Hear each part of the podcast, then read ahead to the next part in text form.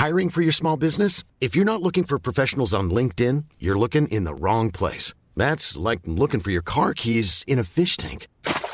LinkedIn helps you hire professionals you can't find anywhere else, even those who aren't actively searching for a new job but might be open to the perfect role. In a given month, over 70% of LinkedIn users don't even visit other leading job sites. So start looking in the right place. With LinkedIn, you can hire professionals like a professional. Post your free job on linkedin.com slash people today.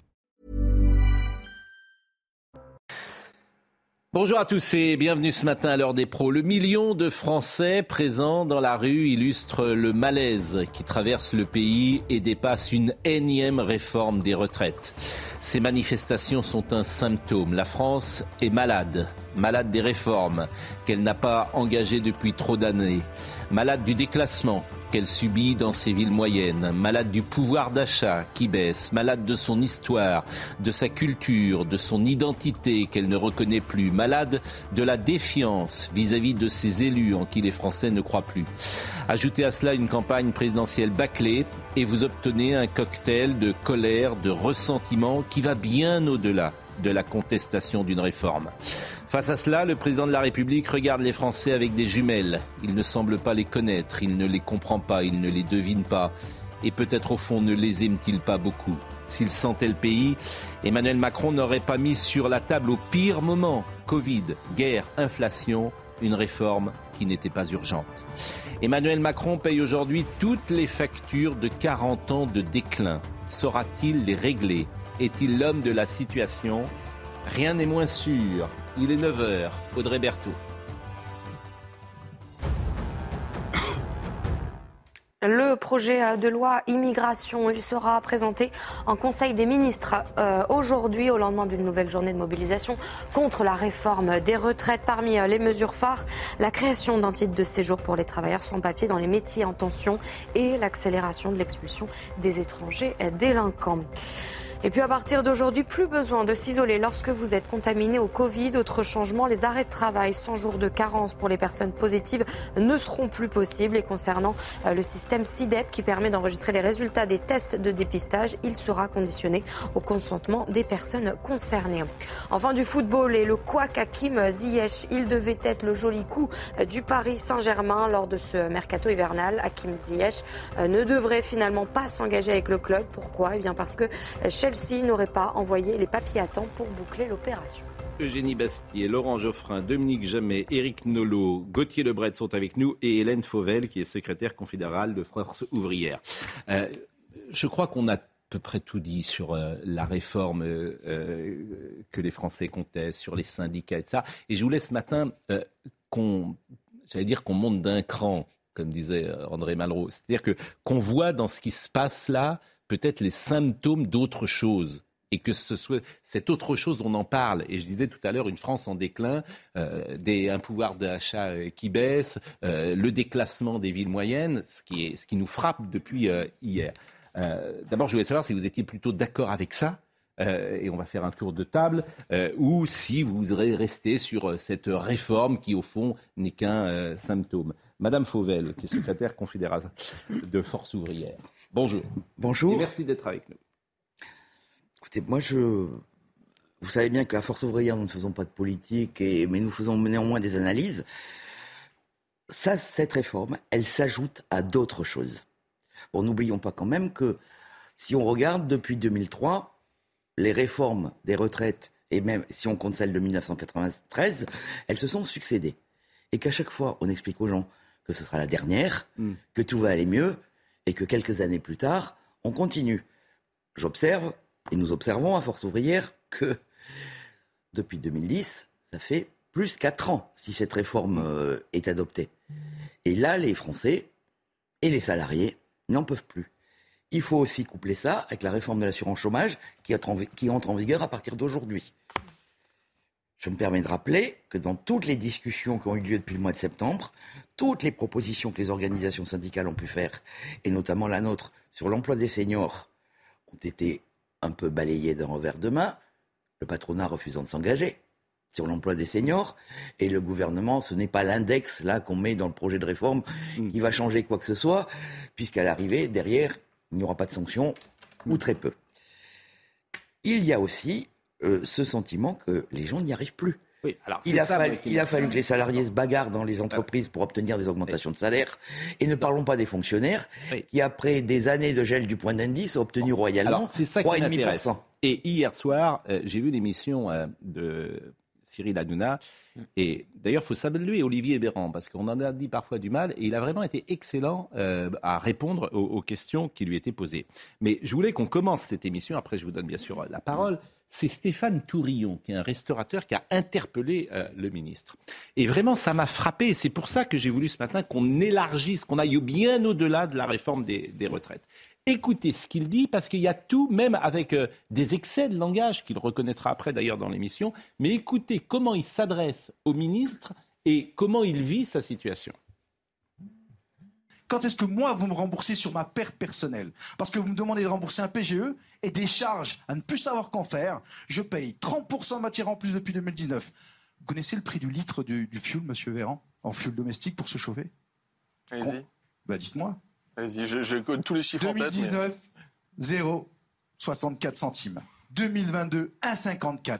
Je mange 8000 balles de fuel par an. Je suis au gaz, monsieur Véran. Combien je paye à votre avis? Vous avez une idée du prix du gaz? Vous avez une idée de ce qu'on paye, nous, artisans? Artisans. Mais putain de merde, je suis en train de faire 1 million d'euros, je dégage 75 de marge brute, 42% de ma salariale, il me reste rien. Et quand il me reste, vous me prenez encore 25%. Je vois pas mes gosses pendant des mois parce qu'il faut que je travaille en cuisine. J'en chie comme un veau. Mes employés sont là. Ils lâchent rien. Merci à ma clientèle d'être là. Franchement, merci. Franchement, je suis, je trouve ça aberrant qu'aujourd'hui, vous veniez sans présenter d'excuses aux Français. Je trouve ça lamentable. Attendez, Nicolas Sarkozy un jour a dit quand la France, quand tu l'aimes pas, tu la quittes. C'est vrai ou pas? Ben moi je dis que quand la France n'aime plus ses artisans, ses artisans doivent quitter le pays. Ça c'est une vérité. C'est pas dangereux. C'est vous aujourd'hui le cancer de ce pays. C'est pas nous. Nous on bosse si vous vraiment vous aimiez la France, Monsieur Véran, Stéphane, tous les, tous les députés et tous les sénateurs et tous les ministres, vous travailleriez au SMIC. Au SMIC, pas un euro de plus. Comme ça, vous comprendrez ce que ces gens-là, tous ceux-là vivent. Parce qu'avec 1300 balles aujourd'hui, tu veux pas. Il y a tout dans ce passage, mais il reconnaîtra que le mot cancer était euh, inapproprié. Mais il le dit avec sa colère. Mais il dit tout, et c'est pour ça que ça nous intéresse. C'est un sujet différent. Là, il se plaint des cotisations sociales, mais précisément, les cotisations sociales servent à payer, à payer notre système de retraite. Donc, on ne peut pas avoir à la fois une retraite à 60 ans euh, et. Euh, génie ne dit pas, c'est un sujet différent. Non, mais si. C'est le même. D'accord, mais mais on peut pas vouloir à la fois une retraite, partir tôt à la retraite et avoir une bonne retraite, et en même temps ne pas vouloir payer de cotisations sociales. Vous êtes d'accord avec ça? Il voulait pas partir spécialement tous. Oui, d'accord, mais parce qu'il connectait les deux sujets. Donc euh, oui, moi je dis, monsieur, oui, en effet, il a raison. Il dit je bosse, il, reste rien. Voilà, D'accord, mais il, dit je bosse, il ne D'accord, mais si vous voyez bien que s'il y, y, a trop de cotisations sociales, c'est précisément aussi parce qu'on a un système déséquilibré. C'est pour ça d'ailleurs qu'on veut faire travailler les gens plus longtemps. Pour faire la synthèse, vous avez dit tout à l'heure, tout a été dit sur cette retraite. Oui. Je ne suis pas d'accord. J'ai entendu une interview de Marisol Touraine, qui a porté la précédente réforme des retraites. Elle a utilisé un mot qui est absolument absent du vocabulaire gouvernemental, c'est celui de vision. Quelle est la vision de cette réforme? Il n'y en a pas. Les Français voient qu'il n'y a pas de vision, il y a une logique comptable. On leur dit vous allez travailler plus, et pendant ce temps-là, vous allez payer plus cher l'électricité à partir d'aujourd'hui, vous allez payer plus cher les péages, qui est un scandale absolument total à partir d'aujourd'hui, vous allez être moins indemnisé au chômage. Donc les Français disent il n'y a pas de vision, il n'y a pas de direction, on ne sait pas où on va, nous sommes condamnés à payer toujours plus en gagnant toujours moins. Et voilà pourquoi ça bloque. C'est, pourquoi, c'est pour ça que tous les sujets sont connectés, on ne sait pas où on nous emmène, sinon à l'abattoir fiscal. Il y a quelque chose qui ne va pas. il, y a, un mot que vous n'employez pas, c'est le mot injustice. C'est au cœur de, la protestation. Les gens, à tort ou à raison, ils pensent que c'est injuste. Ça frappe certains et beaucoup moins les autres.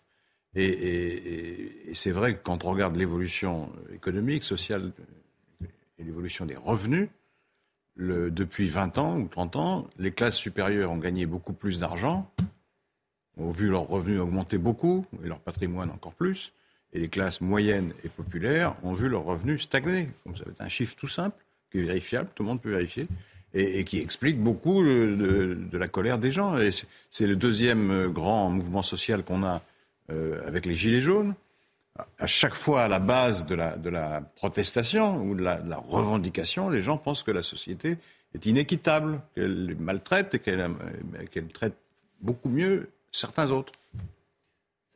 Écoutez, il y, a le fond sur lequel chacun peut avoir une opinion, et l'opinion dominante, c'est que c'est une réforme injuste, et euh, une suropinion récente, c'est que c'est une, une, réforme bâclée. Ce qui est un comble, c'est voilà un projet sur lequel on travaille censément depuis cinq ans, et à l'arrivée, on s'aperçoit qu'un tas de sujets n'ont pas été traités.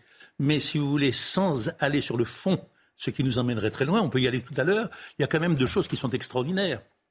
Le moment choisi, c'est au moment où l'inflation se déchaîne, où les salaires ne suivent pas les prix, où l'essence, le gaz, l'électricité s'envolent, qu'on présente cette réforme, c'est mal choisi.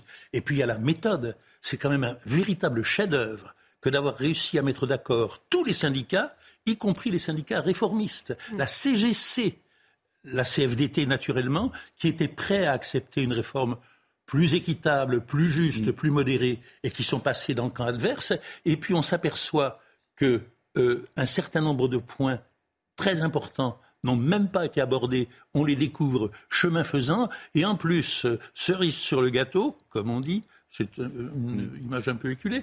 Euh, en même temps, cerise sur le gâteau, pour ouvrir les négociations, pour ouvrir les débats, Madame Borne dit en tout cas, il y a une chose qu'on ne, négocie pas, c'est la chose mais principale parce que Vous avez un président qui ne comprend pas les Français. Je suis désolé de le dire comme ça, qui ne les devine pas, qui les regarde la France avec des jumelles, qui euh, a un souci avec. Euh, mais alors permettez-moi d'ajouter quelque chose. Pardonnez-moi de le dire comme ça. Permettez-moi d'ajouter quelque chose. Et ça, le prouve. Il en fait la grande œuvre, le grand œuvre de son premier, puis de son deuxième quinquennat. Eh hein et c'est parce qu'il a renoncé par force mm. à réformer l'éducation, c'est parce qu'il a renoncé mm. à réformer la santé, c'est parce qu'on s'aperçoit que la défense de la France mm. est dans un état lamentable qu'il se bute là-dessus. Oui, et puis il y a une question d'orgueil et euh, il y a une très mauvaise. En fait. Comment Point d'honneur cette réforme. Oui, bien sûr. La grande, la grande erreur, pardon, mais juste la grande erreur, c'est d'avoir dit au début que cette réforme était une réforme de progrès et de, de justice, parce que c'était vraiment dire la guerre c'est la paix.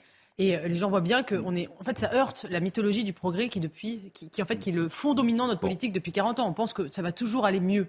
En fait, non. On, oui, mais il y a un problème d'incarnation, que vous le vouliez ou non. Il y a quelqu'un qui ne saisit pas, qui ne devine pas, qui ne sent pas le pays, et c'est au cœur de euh, son action depuis six ans. C'est-à-dire qu'il ne sait pas ce que c'est qu'un Français. Donc ça pose un problème. Donc quand il va, d'ailleurs, il ne les écoute pas.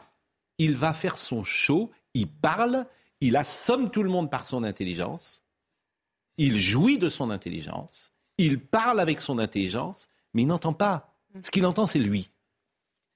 si je peux me permettre, et en réaction par rapport à ce que nous avons vu, ce monsieur-là qui dit qu'il est étranglé, on peut dire quand même que dans la période, il y avait peut-être des choses plus urgentes à faire.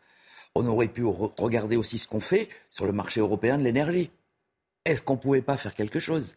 Est-ce qu'on continue On pouvait sortir. vous, on pouvait sortir. Les Espagnols et, les Portugais se sont affranchis de ça. Est-ce qu'on est obligé de continuer à étrangler nos entreprises en voulant à tout prix être les premiers de la classe?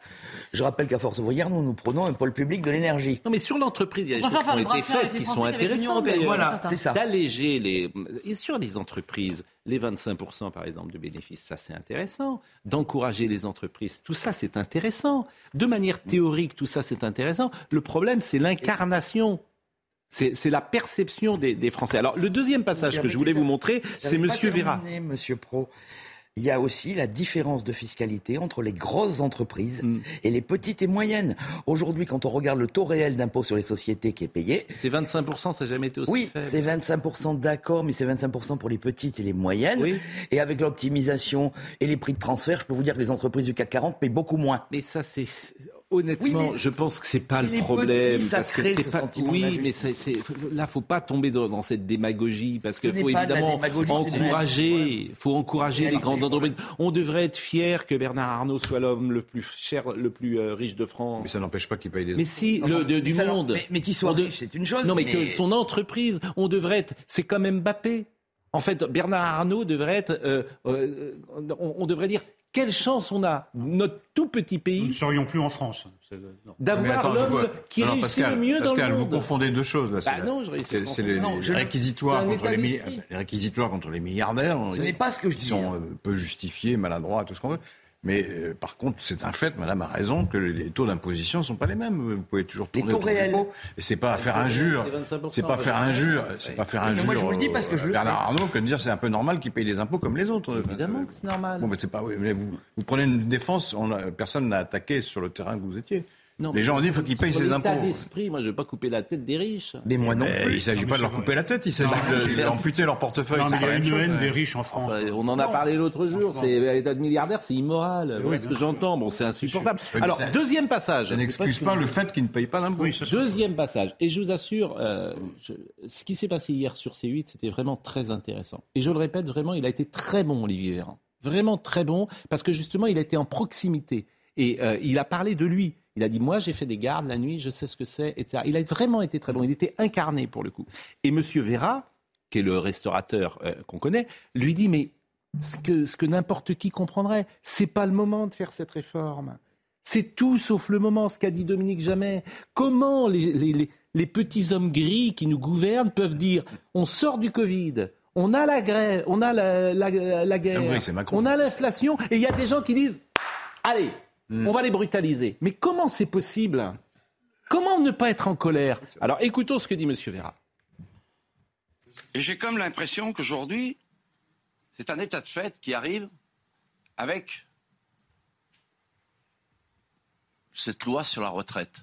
Mais pourquoi on me dit qu'on est en excédent, Monsieur le ministre? C'est vrai ou pas? Pourquoi est-ce que ça arrive maintenant? Tous les gens qui vous ont parlé avant de parler de retraite, vous avez vu comment ils sont, ils sont heurtés, ces gens. Ils n'ont parlé que de leur profession, que de leur désespérance. On n'aurait pas pu attendre un an, un an et demi de plus et aller confronter tout ce qui nous arrive aujourd'hui avec ces augmentations incessantes, avec ces prises de position sur les sociétés. C'est ça. Le, le, fond du problème, c'est ça. Et puis, il y a une chose que je voulais vous dire. Vraiment. Je vous en prie, faites une loi pour ces seniors que l'on met dehors des entreprises à 50, 53 ans. C'est ignoble. C'est la structure même de la société qu'on fout en l'air. C'est la transmission auprès des jeunes. Il faut les sauver, ces gens-là. Il faut qu'ils reviennent. On a besoin d'eux. Vous voyez ce que je trouve intéressant, c'est qu'avant de faire la réforme des retraites, il fallait s'attaquer à ça. C'était ça le plus important. Quand vous parlez de vision, c'est ça qui manque. En fait, euh, tu as des comptables. Tu as quelqu'un qui devrait dire, effectivement, euh, l'éducation, on va travailler sur l'éducation. Euh, les seniors, on va travailler. C'est ça une campagne électorale. C'est pas de dire le Front National, c'est des fascistes. C'est pas la calculette. C'est pas ça la campagne électorale. Mais comme la campagne électorale et Emmanuel Macron, il ne l'a pas faite, où il a joué sur ces cynismes-là, ou ces super, sur ces peurs-là, bah aujourd'hui, il paye tout. Vous parliez de son intelligence. Oui. Une des définitions de l'intelligence, c'est la capacité d'adaptation. Je regrette qu'il n'y a pas de capacité d'adaptation. Il a décidé, une fois pour toutes, de manière doctrinaire, dogmatique, que ça passerait et que ça passerait selon ces termes. Il voit bien que ça ne correspond pas à l'état du pays. L'intelligence voudrait qu'il s'adapte, qu'il dise écoutez, on va rediscuter. En effet, on va tout, remettre tout ça en perspective. On va s'intéresser aux seniors parce que c'est un des grands points faibles de la réforme. Faire travailler plus longtemps des gens qui se retrouvent au chômage, c'est quand même, il n'y a pas besoin d'avoir fait euh, l'ENA, enfin, feu l'ENA pour, pour se rendre compte quelque chose qui ne va pas. Donc je trouve qu'il y a un manque d'intelligence, moi, pour je souhaiterais, Je souhaiterais ajouter à la longue liste des erreurs, des déconnexions, des maladresses du gouvernement, le dernier mensonge en date, comme ils sont mal partis, ils s'en faire, et leur dernière ligne de défense, qui est ahurissante et qui est un énorme mensonge, c'est qu'il y a là une légitimité. C'est qu'en élisant, en réélisant Macron, on lui a donné carte blanche, feu vert pour cette réforme. Et Macron, comme Chirac en 2002, oublie qu'il a élu et se fiche des gens. S'il a été élu, c'est grâce à l'apport au deuxième tour Hélène Fauvel. 8 millions d'électeurs qui sont pas pour la réforme mais contre. Et je rappelle, Madame Fauvel, que vous êtes secrétaire confédérale Force ouvrière. Quand vous dites que vous ne faites pas de politique, évidemment que vous faites de la politique comme nous tous d'ailleurs. On charge du secteur économique. mais on parle tous de la société, donc on fait de la politique, on donne notre, notre avis, notre vision, notre. Par rapport à ce que vous disiez, euh, l'évidence pour les Français, c'est que ce gouvernement n'a pas d'ancrage local, ou très peu, dans les territoires. Donc déjà, c'est sa première faiblesse. Et quand on dit qu'il ne comprend pas les gens, c'est une réalité. Pour autant, pour autant, ce que les Français voient, ce qu'ils regardent, c'est on a trouvé de l'argent pour le quoi qu'il en coûte. Et quand on regarde aujourd'hui et qu'on nous parle d'un potentiel déficit des régimes de retraite, et qu'au passage on nous ment d'ailleurs sur les 30 milliards que l'État injecterait dans le système de retraite. Dans les 30 milliards, il y a une partie de la prise en charge sur le budget de l'État des exonérations de cotisations sociales qui sont accordées aux entreprises. Et il y a aussi, euh, et s'agissant des fonctionnaires, c'est un artifice comptable, puisque de toute façon, pour les fonctionnaires de l'État, il n'y a pas de caisse de retraite. Je termine. Mm. Quand on compte par centaines de milliards les aides accordées aux entreprises, les cadeaux fiscaux, le crédit impôt recherche, pour ne citer que ça. Les cadeaux fiscaux ne sont pas de l'argent de l'État, d'accord? Il faut arrêter de dire ça. C'est de l'argent qu'on ne prend pas aux entreprises. Non, attends, pas un cadeau que l'argent fait à l'État. Ça m'agace un peu quand la gauche dit quand on, donne de l'argent Mais quand on donne, on leur prend pas. Quand on donne, d'abord, moi, je ne suis ni de droite ni de gauche, je suis force ouvrière. Euh, donc, euh, non, mais il faut encourager les entreprises parce que c'est les entreprises qui créent des emplois. Je n'ai pas dit qu'il ne fallait pas les aider. Ben, il faut les, même les super les aider. sans aucune conditionnalité ni contrepartie. Regardez, Sanofi Aventis. Mm.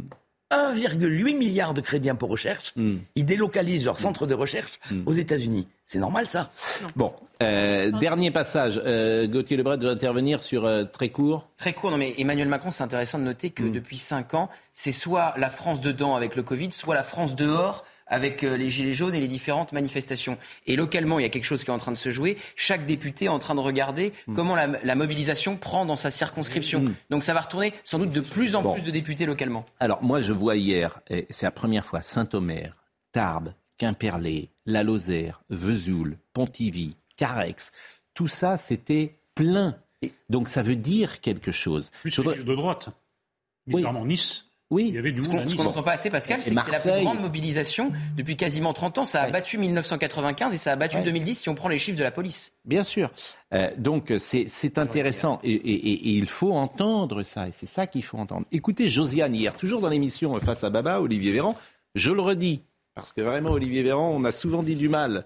Et j'ai regardé toute l'émission, j'ai trouvé vraiment... Euh, tout à fait euh, intéressant de ce point de vue-là parce qu'il euh, allait au combat, il écoutait les gens et c'était c'était pas un techno pour le coup qui, qui parlait, il faisait de la politique. écoutez, Josiane, qui était une jeune femme, qui s'est adressée à lui hier. Je ne peux pas acheter de poisson, je ne peux pas acheter tout le temps de la viande. De temps en temps, j'emmène des petits au McDo, manger le Happy Meal à 4,95. Et c'est tout la sortie. Vous comprenez? Et j'ai travaillé toute ma vie. Voilà. Alors moi, il y a quand même quelque chose que je vais vous poser. Je pense que tout le monde serait d'accord, et Cyril aussi. Comment se fait-il que les sénateurs, les députés et tous ces gens-là, ils aient des retraites spéciales? Et pas nous. Alors, plusieurs questions. Je vous réponds.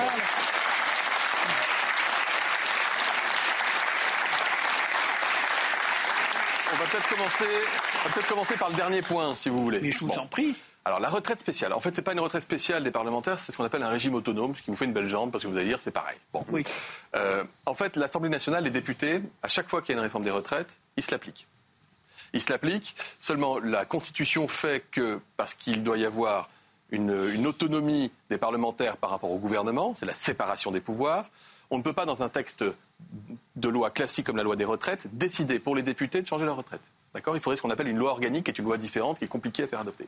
En revanche, ce que je peux vous dire, c'est que les députés ont déjà acté et décidé qu'ils s'appliqueraient les mêmes modalités de la réforme des retraites que celles qui vont être amenées à voter dans quelques jours. Donc... Bon, là je disais qu'il a été bon, mais là sa réponse... Euh, Selon le député Charles de Courson, c'est possible. Oui, c'est possible. En fait, il faut que les députés et les sénateurs changent leur réforme. Alors c'est pas tout à fait le même Parce qu'autrement, c'est de la défiance sur les, sur, euh, les élus. Pardonnez-moi. Et il faut leur dire, c'est-à-dire il faut leur dire, députés, sénateurs, vous faites comme les autres. C'est insupportable. Quand vous êtes sénateur pour un mandat de 6 ans, quand vous êtes sénateur pour un mandat de 6 ans, c'est 2200 euros de pension nette. Voilà. C'est pas la même chose quand vous êtes député, puisque effectivement, les députés se sont déjà alignés sur le régime général et c'est 685 euros de pension nette pour, euh, pour un mandat de 5 ans. Donc les sénateurs sont largement avantagés par rapport aux autres. Un député LR a déposé un amendement pour supprimer. Euh, c'est Monsieur Beaumont Pierre-Henri Dumont. Dumont, oui. Et, alors, et, Gérard Larcher, ah, parce que Gérard Larcher, vous avez touché à ces petits avantages à Monsieur Larcher. Un député LR Donc, qui trahit le Sénat où les LR mais franchement, paraît-il, selon euh,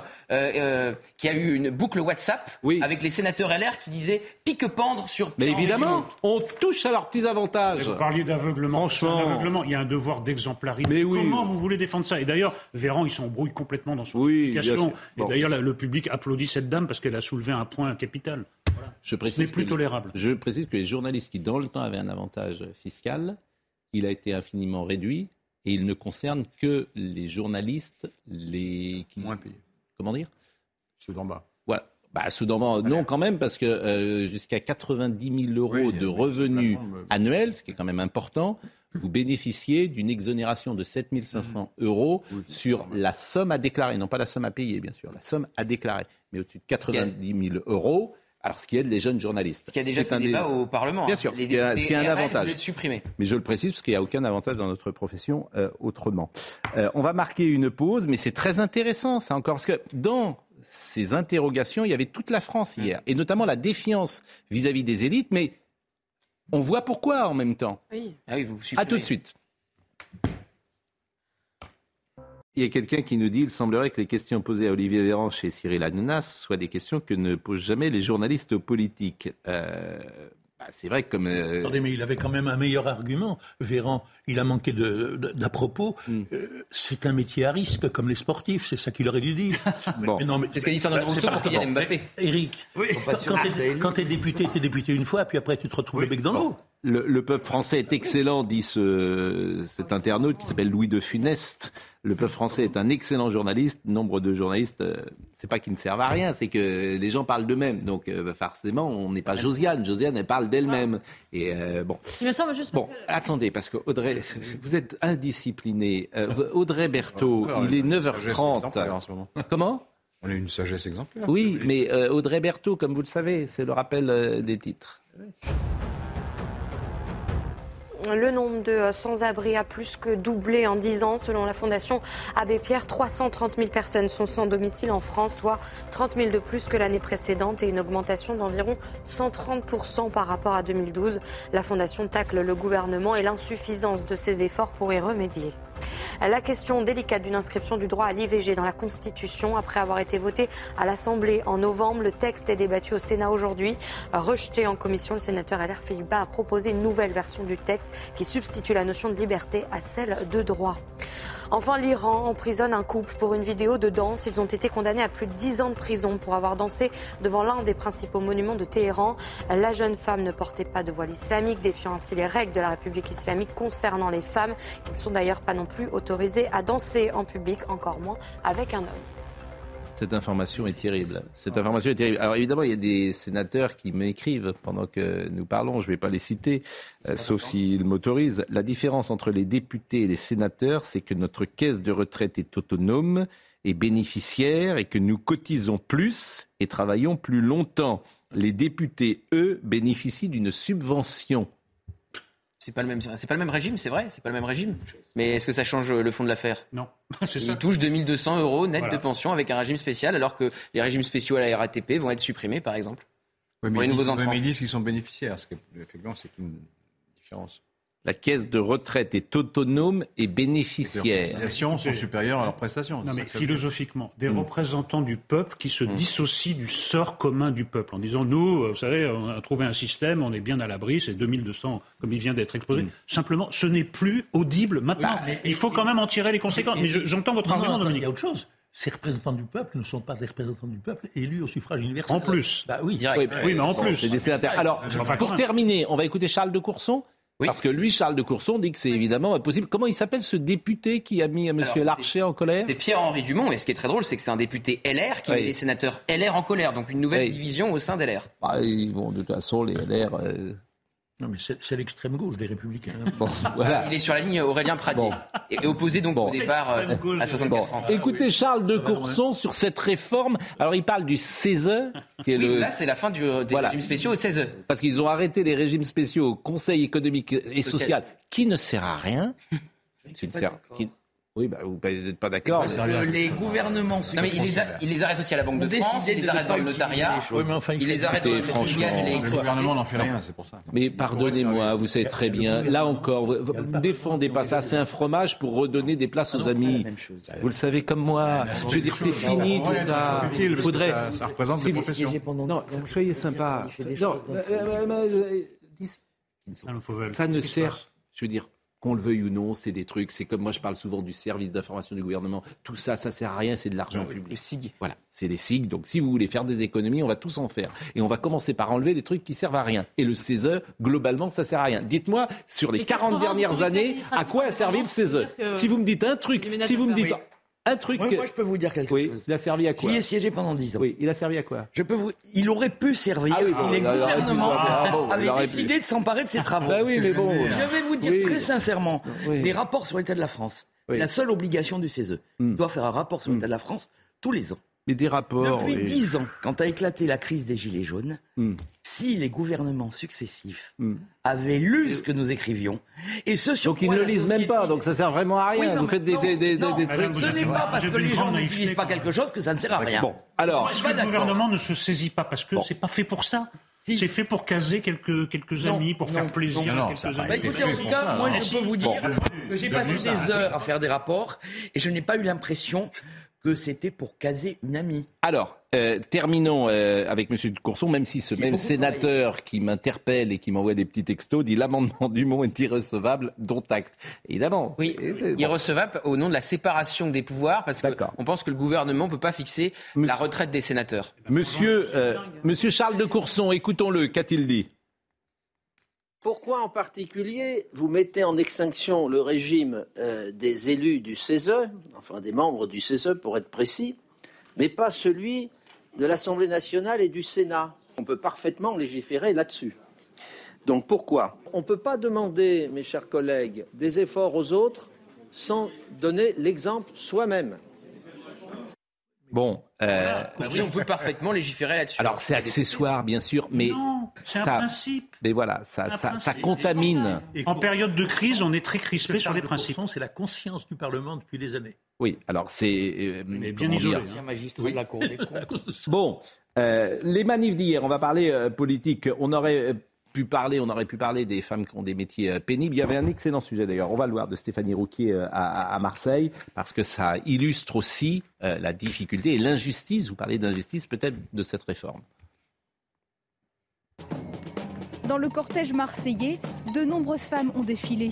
Et pour beaucoup d'entre elles, c'était la toute première fois. Marie a été licenciée l'an dernier. Aujourd'hui, à 59 ans, elle n'a toujours pas retrouvé un emploi. J'ai travaillé toute ma vie à partir de 20 ans jusqu'à donc euh, 58 ans. Moi, je suis obligée de rétrograder mon CV en fait pour pouvoir retrouver. C'est-à-dire que j'étais directrice d'un service et aujourd'hui, je suis obligée de dire que j'étais juste responsable du service. Sinon, il n'y a rien pour moi. Mais pour l'instant, ça marche pas, pas vraiment parce que 59 ans, il n'y a, pas beaucoup de monde qui vous embauche quoi. Marie n'est pas concernée par la réforme des retraites, mais elle lutte pour tous les seniors. Amanda, âgée de 30 ans, manifeste également pour la première fois. Employée de banque, elle travaille dans les bureaux et n'imagine pas la retraite au-delà de 60 ans. Et Ce qui est dur, c'est la pression commerciale, hein, de toute façon. On nous demande d'en faire toujours plus. Puis on nous demande aussi de changer régulièrement d'agence, euh, donc euh, pas souvent près de notre domicile. Et c'est pas quelque chose que je vois, euh, on va dire, pendant encore euh, 35 ans, non. Comme beaucoup d'autres, ces deux femmes se disent prêtes à retourner dans la rue si le gouvernement maintient sa réforme. Je vous donne la parole tout de suite. Je précise que le Sénat a une réserve de 2 milliards. Qu'on lui prenne. Oui. Au nom de quoi le euh, Sénat a une réserve de 2 milliards Qu'on les mette dans les finances publiques? Au nom de quoi? Pour financer les déjeuners. Eh non, mais au nom de quoi? On déco- c'est pour... Oui, non, mais franchement, on, a, on manque d'argent et le Sénat a une réserve de 2 milliards, mais on lui prend. Pardonnez-moi de dire comme... Non, mais je- c'est simple, hein, la vie. Hein. Alors, alors il faut taxer les milliardaires. Mais, mais les milliardaires, c'est du privé. Mais quel, quel est, quel est le rapport? Le Sénat, euh, si le Sénat a une réserve de 2 milliards, tu le mets dans, dans le budget de l'État. C'est leur argent. Leur argent Non, mais il y a un Oui. C'est l'argent des Français, c'est pas l'argent qu'ils en- pas- non, moi, je suis désolé. mine, hein. L'un n'empêche pas l'autre. Ah, moi, nous, on va y aller. Croyez- Croyez-moi, on va faire des économies. la cassette. Vous avez 2 milliards, la cassette. Allez, par ici, par ici. euh, bon. Euh, non, non, je vais Non, dire- c'est des. Je voudrais dire un mot sur la question. Je voudrais- je dire un mot sur la question des femmes, Oui. parce qu'il y a quelque chose qui me paraît très important. C'est que cette réforme, en effet, le gouvernement dit, elle va revaloriser les petites retraites de femmes. Certes, mais les trimestres de la maternité seront moins pris en compte, voire euh, et en fait, on pourra, les femmes qui ont eu plusieurs enfants pouvaient partir plus tôt à la retraite parce qu'elles elles accumulaient des trimestres. Ce ne sera plus le cas.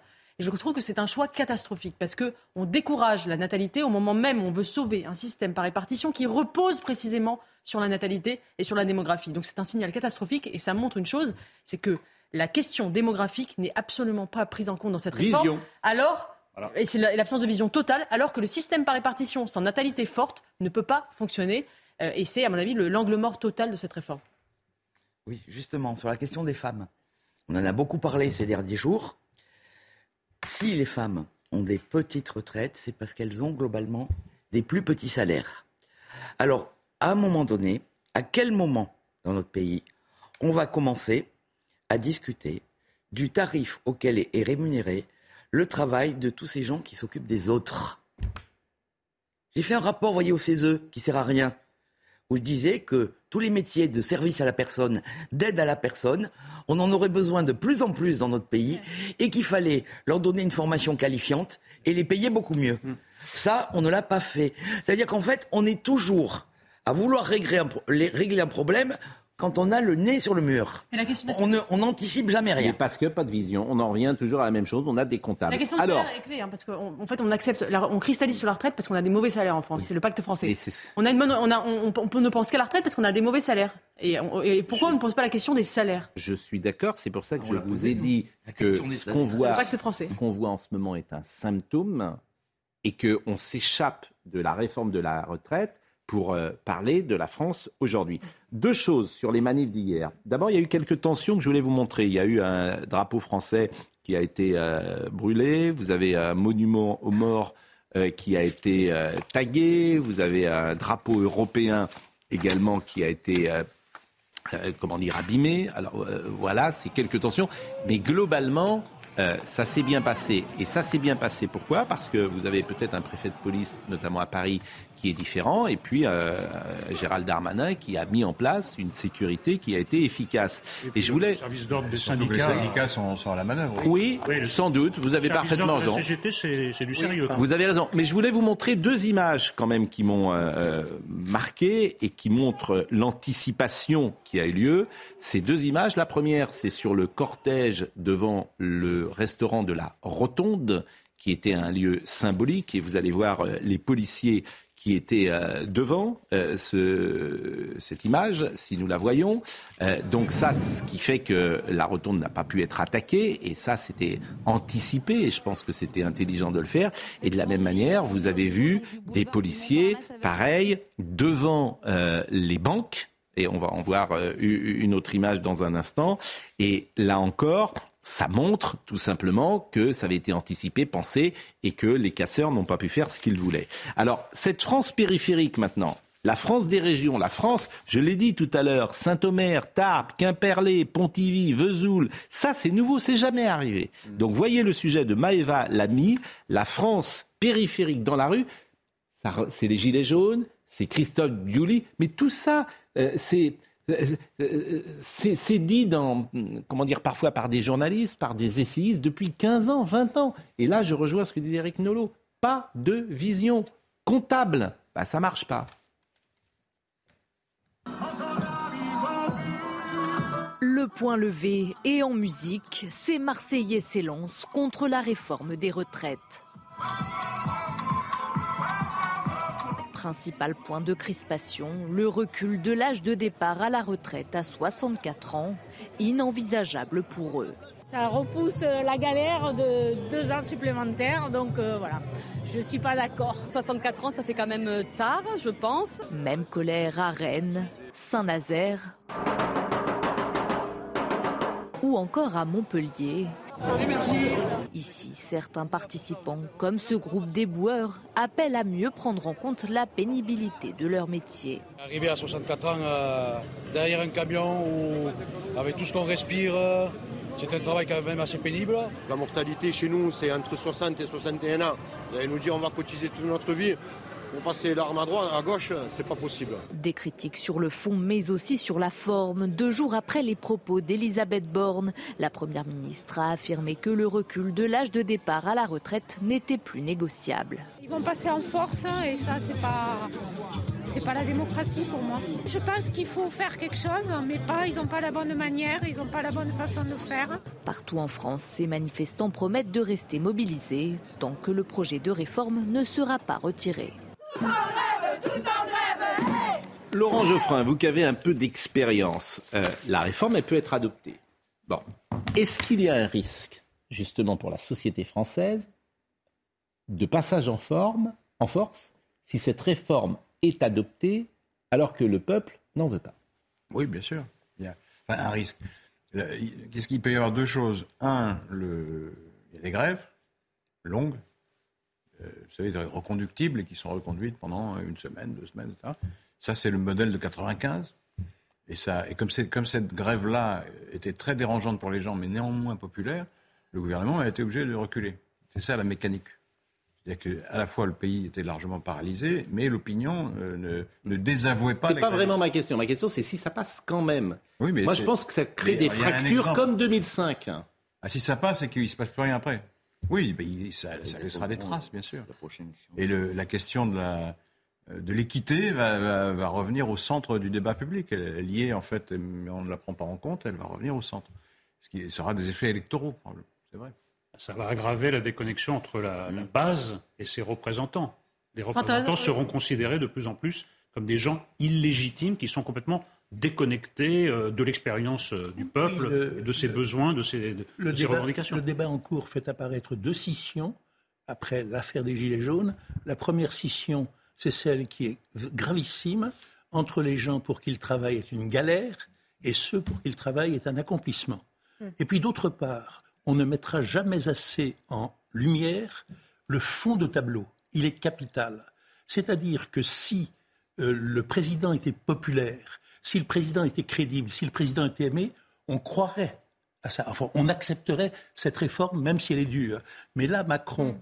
et Elisabeth Borne, à son service, ne font que renforcer l'idée qu'ont tellement de gens que c'est le président des riches et que sa majorité minoritaire trouve une joie mauvaise à pénaliser les gens.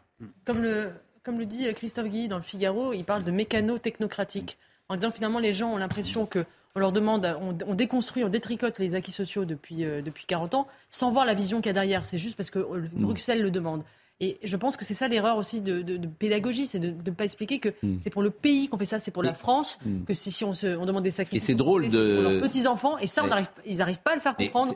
Et on a l'impression que c'est juste une réforme dictée de, de, de, Bruxelles et un mécanisme technocratique. Pas dictée de Bruxelles, excusez-moi. Non, mais c'est ce que les gens pensent. Le, gouvernement l'a fait volontairement. Non, mais c'est drôle d'entendre une journaliste du Figaro. Il y a 30 ans, la journaliste du Figaro aurait été sur un axe libéral et aurait eu un autre discours. Euh, là, je cite Christophe Guilly, qui en effet est un Oui, mais, mais Guilly est très présent dans le Figaro. L'anglais, hier, je l'ai cité. Et Balladur, vous avez peut-être lu l'interview de Balladur, qui était formidable également dans le Figaro. Et qui était très social, d'une certaine manière, toutes ces interviews. Il y a une solution pour les députés de l'opposition si le gouvernement passe en force avec un 49-3. Hmm. C'est la motion de censure. Ils peuvent se mettre d'accord et voter en commun. Alors, on en parlera de la, motion, référendaire. Mais ce qui va m'intéresser beaucoup, moi, c'est ce que vont faire les LR. Parce que si les LR veulent définitivement disparaître de la carte, il, sera lié à Macron. Voilà. Et puis c'est fini. Ils votent avec Emmanuel Macron. Bah, bon. Et là, c'est fini et tout le monde aura compris. mais s'ils se dédisent, s'ils se dédisent, ils vont aussi disparaître de la carte. C'est ça, en fait. Ils sont Moi, je ne crois pas. Je, ne crois pas. mais en fait, ils en rêvent tous ou en tout cas beaucoup en rêvent d'aller travailler avec Emmanuel Macron, mais qu'ils aillent avec Emmanuel Macron. On saurait sur le sujet, bah sur le sujet, Madame Fauvel. Oui, sur le sujet donc de cette France périphérique euh, que vous évoquiez, que Christophe Julie évoque, euh, ce qui se passe aujourd'hui, ça fait suite à 30 ans, 30 hmm ans de repli des services déconcentrés de l'État qui n'existent plus ou quasiment plus dans les territoires. Vous avez des gens, donc si on y ajoute les déserts médicaux et pourquoi un jeune médecin irait-il s'installer dans un endroit où il n'y a plus d'école pour ses enfants hmm. Parce qu'il y a tout ça aussi derrière. Et tous ces gens qui vivent dans ces petites villes moyennes, euh, vous savez, allez à Vierzon. Et rappelez-vous ce qu'était Vierzon il y a 30 ans. Bien sûr. Et eh bien vous allez comprendre tout de suite. Mais moi je... Toutes ces vitrines qui sont fermées, bien sûr. passées au blanc d'Espagne, où les commerces sont fermés les uns derrière les autres, maintenant. où on ferme. Parce qu'on a fermé aussi des services publics. Hmm. Et aujourd'hui, tous ces gens qui sont dans ces territoires, eh bien, ils se demandent pourquoi ils paient des impôts. Puisque, en contrepartie, ils n'ont rien ou plus grand-chose. Et ça, ça participe. Et quand on leur dit qu'il faut travailler deux ans de plus, et moi je rejoins ce que disait monsieur, il y a ceux qui vivent un, vrai, un véritable accomplissement dans leur travail et il y a ceux pour qui c'est la galère tous les jours. Et forcément, quand vous travaillez à l'usine, que vous faites du travail posté, que vous répétez le même geste, parce que contrairement à ce que certains de nos politiques euh, pensent, ce qui prouve qu'ils sont véritablement déconnectés, il n'y a pas des exosquelettes partout hmm. pour éviter les postures pénibles. Vous avez des gens, ils arrivent à 60 ans, ils sont déjà usés.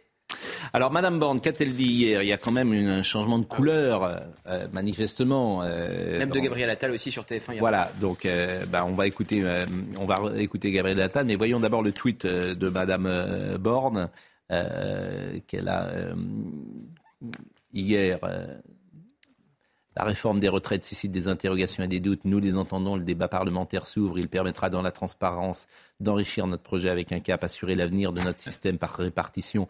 Euh, c'est notre responsabilité. Peut-être d'ailleurs faut-il laisser tomber hein, la retraite par répartition, parce que c'est aussi un sujet tabou. Euh, ah, c'est moins arrogant quand même et moins brutal que de dire on négocie. Ah oui, mais au moins le langue de bois. La langue de bois, ça mérite de dire euh, l'autre jour c'était on négocie pas. Excusez-moi. Bon. Elle dit on peut, discuter de tout, sauf de l'âge de 64 ans. Or, c'est la demande. Et Gabriel Attal, écoute. Non mais, je, conteste le changement de couleur. un petit peu, euh, un petit peu. Bon, Gabriel Attal hier sur TF1. Écoutez Gabriel Attal. Écoutez Gabriel Attal sur TF1. Moi, j'ai vu que les syndicats ont euh, appelé à des nouvelles journées de mobilisation. Mon message, il est clair hein, aux syndicats. Si vous continuez à vous mobiliser, continuez à le faire en respectant les Français qui travaillent, qui se lèvent le matin, parce que à la fin, quand il y a des blocages, c'est toujours eux qui trinquent. Les Français qui vont travailler ou qui prennent un peu de vacances bien méritées. Donc c'est ça, évidemment, la demande. Manifestement, ils ont débranché M. Dussopt. Ça faisait cinq jours qu'il n'avait pas fait de médias. Il a fait une matinale ce matin, mais il est mm. clair. Hier, après la manifestation, Gabriel Attal sur TF1, mm. Olivier Véran euh, chez euh, Cyril Hanouna. Ce week-end, on a entendu parler d'Elisabeth Borne, de Gérald mm. Darmanin, de Bruno Le Maire. Il n'a pas réussi son exercice de pédagogie, donc il est quelque part mis un peu sur le banc de touche. C'est catastrophique Dussopt, en fait. Mais, une publicité contre la réforme, chaque fois qu'il ouvre la bouche. bon, euh, pas d'attaque personnelle. Mais en revanche, on va marquer une pause. C'est sa fonction que on, on va marquer une pause. La France en miettes avec Benjamin Morel que vous connaissez. Bah oui, c'est effectivement les, ce que vous dites très justement dans les territoires, euh, les services publics qui existent moins, les hôpitaux qui existent moins. Pour avoir un, un ophtalmo à Angoulême, il faut euh, un an, un an. Donc tout ça. Mais là, absence de vision, ce qu'on a fait sur la médecine depuis 25 ans avec le numérus clausus, etc. On a juste n'importe quoi. total d'anticipation. Jamais. Mais alors, c'est, en fait, c'est incroyable. Et là, c'est pas Emmanuel Macron. Oui, il faut reconnaître qu'Emmanuel Macron l'a présenté. Hein. Non, mais c'est pas, mais bien sûr, mais c'est pas Emmanuel Macron. C'est-à-dire que le déclin français dans tous les domaines depuis 40 ans est acté en ce moment à travers euh, cette mmh. séquence. Mais effectivement, il faut tout remettre euh, peut-être à plat et ne pas commencer par cette réforme des retraites, bien évidemment. Et c'est là qu'il n'y a pas de, il n'y a, pas d'empathie ou pas. Ben voilà. Bon, vous restez avec nous ou vous partez? À ah, moi, c'est comme vous voulez. Ah, ben, Je pense que sur les sujets que vous allez aborder, Peut-être que ma présence n'est plus véritablement indispensable. Bon, bah écoutez, en tout cas. Moi, je n'ai pas très envie, vous voyez, d'aller sur euh, dissolution, pas dissolution, enfin, ces sujets-là. Vous comprendrez bien qu'une organisation syndicale. Euh, bon, force ouvrière, FO, c'est le syndicat qu'il nous faut, disait Coluche. Euh, Force ouvrière, secrétaire confédéral de Force ouvrière. C'est un syndicat qui est véritablement politiquement indépendant, ce qui est déjà énorme. Vous attendez à tous au Mais non, mais, c'est, FO, je, je rappelle. FO, FO disait ça, c'est un petit syndicat Coluche caricaturait dans un. C'est Coluche qui disait ça. Coluche nous manque, FO, le syndicat qu'il nous faut. Nous sommes quand même euh, la seule organisation syndicale qui ne donne jamais de consigne de vote à ses adhérents. Oui. Considérant. vous votez pas pour Marine Le Pen quand même on ne donne pas de consigne de vote. Chacun fait comme il veut. Ah, nos adhérents n'ont pas besoin de directeur de conscience. Et je peux vous dire qu'il y a un vote d'extrême droite à FO. Alors je vais vous dire, c'est un peu comme nos, c'est comme, nos téléspectateurs. Ils n'ont pas besoin d'un directeur de conscience. Euh, la pause. Merci madame. C'était très intéressant de vous écouter. Merci beaucoup et vous revenez, vous êtes la bienvenue. Euh, dans une seconde, nous revenons. À tout de suite. En fait, Audrey Berthaud nous rappelle les titres du jour.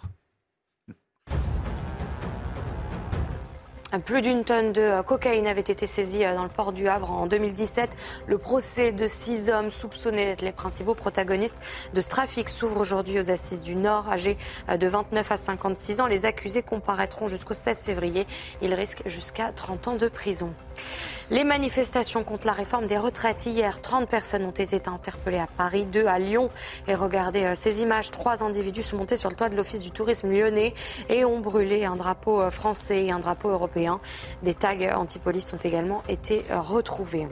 Enfin, le Boeing 747 fait ses adieux. L'ultime exemplaire a été livré hier. Cet avion avait démocratisé le transport aérien. 1574 exemplaires avaient été produits, mais l'avion, avec ses quatre moteurs, a fini par être dépassé par des appareils plus performants et plus économes en kérosène. on va continuer évidemment de parler euh, de la France et cette France peut-être qui va mal pas peut-être d'ailleurs, mais Benjamin Morel nous a rejoint. La France en miettes, régionalisme, l'autre séparatisme. Vous êtes maître de conférence en droit public à l'Université Paris 3 Panthéon-Assas. Vous intervenez régulièrement sur notre chaîne. Mais je me demande si Moi, Pascal. le livre que vous avez fait n'est pas au fond du jus de crâne.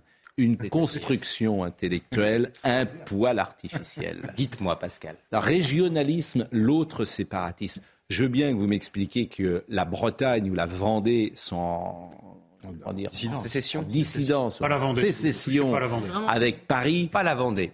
Pas la Avec. Paris, mais je crois que vous forcez l'autre séparatisme. Déjà, quand vous dites l'autre séparatisme, c'est peut-être pour ré- relativiser un séparatisme qui existe Je forcément. m'attendais à cette question de votre part, mais je Bah, non, mais je, je, je, je- voilà, je me demande s'il n'y a pas quelque chose d'un poil artificiel et jus de crâne qui sort d'ailleurs d'un bel esprit, bien évidemment.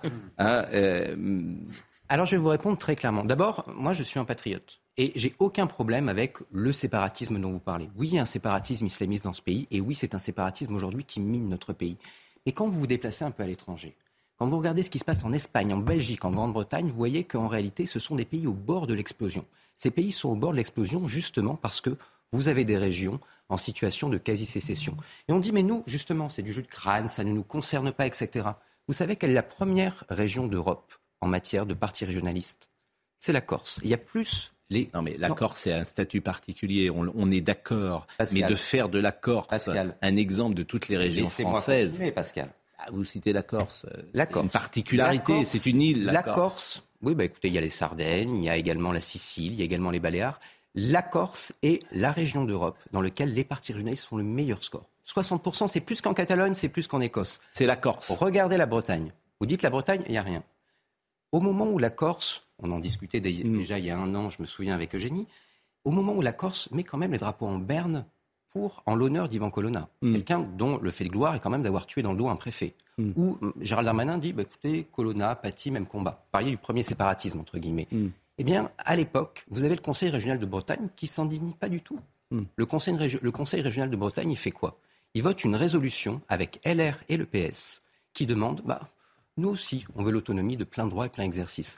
Regardez les sondages Ça en ne correspond Bretagne. pas euh, Pascal. aux, aux- les Bretons ne demandent Ah, pas l'autonomie. Justement. Pascal. je crois le pas. taux de Bretons qui se, qui se disent Bretons avant d'être Français est passé en 15 ans de 15% à 40%. C'est exactement le chiffre en Écosse en 2000. Mm. Donc aujourd'hui, et là c'est le politiste qui parle, on a des dynamiques de fond. Ces dynamiques de fond, eh bien, elles ont existé dans d'autres régions, dans d'autres pays. On les voit venir en France comme on les a vus venir ailleurs. On a quelques décennies de retard.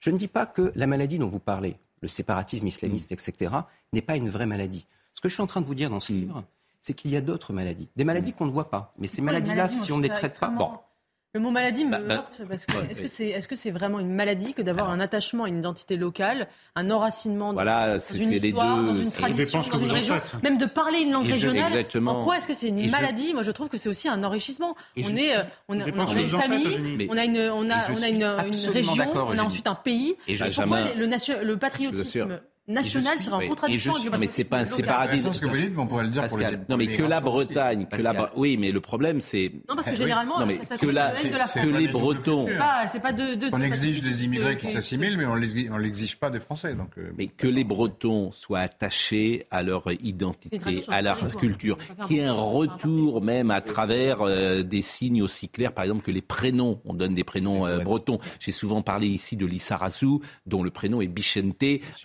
Donc il y a un attachement au Pays Basque, etc. Mais j'ai jamais entendu un. Basque euh, défier, euh, défier la France et dire je ne suis pas Pascal. français, je déteste Pascal. la France. Pascal. Je- en tout cas, Vous me donnez l'occasion- minoritaire. Mais Merci. faites court parce que vous êtes un peu. Je vous connais bien, vous êtes de temps en temps, euh, Oui, vous connaissez, mais là- vous commencez votre mais là- phrase à la Tour Eiffel et vous la terminez au Mais péage de vous Dourdan. comprenez bien que c'est des gros sujets, Pascal. Donc je vais essayer de la Donc, faire euh, mais malgré oui, mais euh, vous voilà, me- vous êtes un peu Monsieur Tunnel de temps en vous me temps. Vous me donnez l'occasion d'éclaircir un point. C'est pas du tout un livre contre les petites patries. Au contraire. Je vous dis pas ça. Si, c'est ça. C'est-à-dire que vous me dites, grosso modo, les langues régionales. Moi, je suis tout à fait favorable à ce qu'on enseigne les langues régionales. Mais quand vous enseignez, par exemple, Ah. le breton, à Nantes, où on n'a jamais parlé breton, à la place du gallo. On n'a jamais parlé breton à Non, Nantes. On parlait Oui. gallo. on parlait gallo. C'est une langue d'oeil. Mais justement, le fait que justement. Il y a le château des Ducs de Bretagne, non Mais bien sûr, mais c'est, c'est historiquement la Bretagne. Mais on n'a jamais parlé gallo, on n'a jamais parlé breton. On parlait gallo. Grosso modo, ce que je suis en train de vous dire, c'est que aujourd'hui, vous avez une bande d'urbains, d'ailleurs que vous devriez adorer parce qu'ils sont tous alliés à Europe Écologie Les Verts. Eh bien, cette bande d'urbains a capté ce logiciel-là et aujourd'hui détourne en grande partie les financements hmm. pour justement ces petites patries. au nom d'un logiciel, d'un logiciel politique. on en parlera tout à l'heure. Revenons, euh, revenons. Eh ben, il est sécessionniste. non, non, mais on, aura le débat, mais c'est un débat. la France en miette, en tout cas, et c'est intéressant. Bon, je comprends en même temps qu'il faut dire quelque chose quand on sort un livre que les autres n'ont pas dit. Non, non, mais moi je voudrais revenir sur la, tout à l'heure la différence entre les deux séparateurs. Autrement, ça n'a pas d'intérêt. Mais je trouve que vous forcez un peu le travail. On va être très clair, Pascal. Ce qui est arrivé ailleurs arrivera ici si on ne bouge pas. Et si on aime la France, il, faut, en, il faut en avoir conscience. Oui, mais bon, la France, c'est euh, les jacobiniste. on est jacobine. On est d'accord que c'est également les petites patries. Mais c'est pas ce que je dénonce. Le sentiment, national, le sentiment national breton était quand même un peu plus fort il y a quatre siècles qu'aujourd'hui. Ah, comment? Justement, non. Ah bon, c'est ce qu'on constate également. C'est pas d'autres livres, ça. C'est drôle. Parce que les résultats électoraux des, autonomismes en France, que ce soit en Alsace, au Pays Basque ou en Bretagne, ne sont pas mirobolants. Le programme des nationalistes bretons a été repris par LR et le PS. La motion référendaire. Parlez-moi de cela, euh, Monsieur Gauthier Lebret. C'est quoi cette motion référendaire? Euh, Parce que euh, visiblement, et j'arrive pas à avoir la bonne information, euh, il y a entourloupe ou pas? Alors.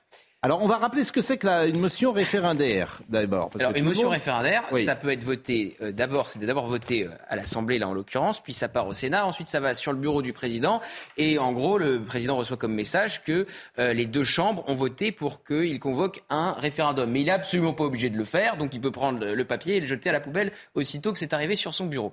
Pourquoi la NUPES parle d'entourloupe? La NUPES a proposé donc de mettre euh, au vote, de soumettre au vote cette motion référendaire, ça sera lundi prochain. Le RN lui a emboîté le pas en proposant la même chose. Yael Braun-Pivet, présidente de l'Assemblée nationale, a dit qu'il n'y a qu'une motion référendaire qui pourra être débattue lundi prochain.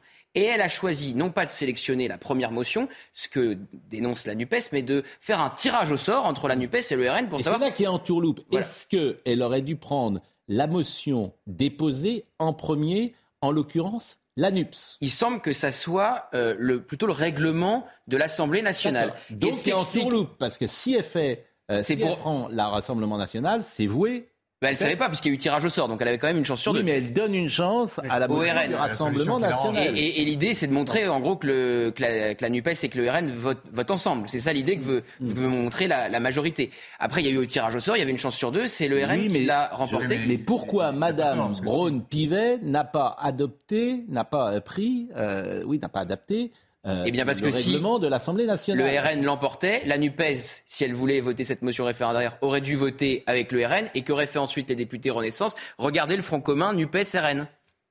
Ils l'auraient dénoncé. Oui, peut-être que la motion serait passée du coup. Pourquoi elle serait passée S'il y a juste la NUPES et le RN qui, le, qui la votent. Peu importe, ce soit. Franchement, c'est pas clair ce que vous dites. Donc euh, réfléchissez et on va écouter M. Chassaigne et Mme Marine Le Pen sur ce sujet. Hein, mais non, c'est pas. Euh, pas...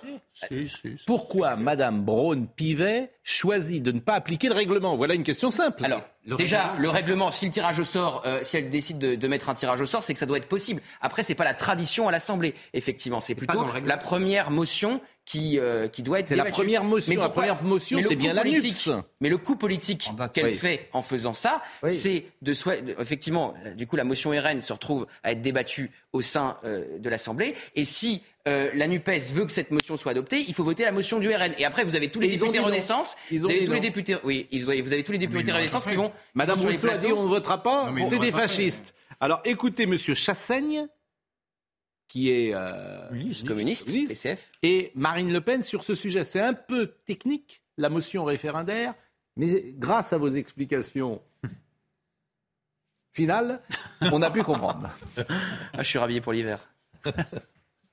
si malheureusement on reste dans ce qui est euh, sorti ce matin de la conférence des présidents, c'est-à-dire une motion référendaire qui est portée par le Rassemblement national, nous prendrons une décision collective entre les groupes de la NUPS pour savoir ce que nous ferons. Je suis incapable de dire aujourd'hui de dire aujourd'hui quelle sera notre décision, mais évidemment, il y a eu un déni de démocratie, il y a un piège qui est tendu, à nous de réfléchir comment on peut s'extraire de ce piège. Ben, je reprends les mots de Jean-Luc Mélenchon, mot à mot. Je mets au défi, ou plutôt j'invite, parce que nous n'avons pas exactement la même manière d'aborder les choses avec Jean-Luc Mélenchon, j'invite l'ensemble des oppositions évidemment à voter cette motion référendaire. Pourquoi? Parce que cette motion référendaire, elle va permettre de déclencher un référendum. On ne peut pas, comme la France insoumise, plaider en toutes circonstances, comme nous le faisons d'ailleurs, pour l'organisation de référendums. Et le moment où on peut permettre aux Français de s'exprimer sur un sujet aussi important qui les touche euh, euh, de manière aussi lourde que la réforme des retraites, on ne peut pas empêcher la mise en œuvre de ce référendum. Est-ce qu'il faudrait, selon vous, d'ailleurs, un référendum dans ce pays sur ce sujet-là? Pourquoi pas Pourquoi? Parce que ce que vous dites sur l'élection présidentielle est assez vrai. Ah. Oui. Je vous, je vous, le reconnais. Alors là. Faites pas semblant. je suis tombé. Je suis tombé de ma chaise. Mais pour une fois, vous dites une chose vraie. Je, suis, je suis tombé de ma chaise. Pardonnez-moi. Ça bien que vous dites rarement des choses vraies. Euh, bon, je suis tombé de ma chaise. Donc, euh, c'est tellement évident. Vous aviez pareil en plus. C'est tellement évident ce que je dis.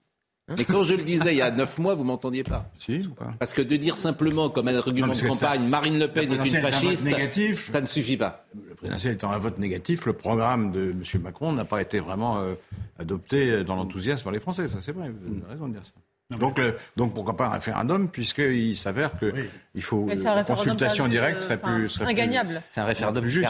Oui, mais, en l'occurrence, la cohérence est du côté du Rassemblement national. Ça me fait un peu de peine de, de, le dire, mais enfin, si tout le monde est à ce point opposé à la réforme des retraites, qu'ils mêlent leur voix. Je vois pas où serait le, le scandale démocratique. Mais enfin bon, c'est un vieux sujet, puisque Mme Rousseau en a décidé autrement. Où irait-on en France si on se mettait à consulter le peuple sur les grandes questions, les grandes orientations où irait-on en France si on écoutait le vote des parlementaires au lieu de recourir au 49-3 Le gouvernement préfère beaucoup la, situation confortable. Vous avez lu le papier de l'interview de Édouard Balladur? Euh, Non. Dans le Figaro, il y a trois jours. Elle était monumentale, je ne l'ai pas encore lu. Bon, le, déficit, euh, effectivement, de, de, défiance qui existe, la défiance qui existe en France entre le peuple et les élites, on a besoin aujourd'hui de retisser ce lien et seul euh, on pourra le faire, je pense, avec un référendum général sur pas mal de questions. Moi, je pense qu'il y a une priorité, c'est faire un référendum sur l'immigration parce que c'est. On a besoin de. Sinon, on ne peut pas, faire voter des lois sur l'immigration. Au risque, notamment. Enfin, notamment. Excusez-moi. la question, quelle question Au risque de... je, je, serais tout à fait partisan, par exemple, qu'il y ait un référendum sur une petite question à l'est du continent qui s'appelle la question ukrainienne.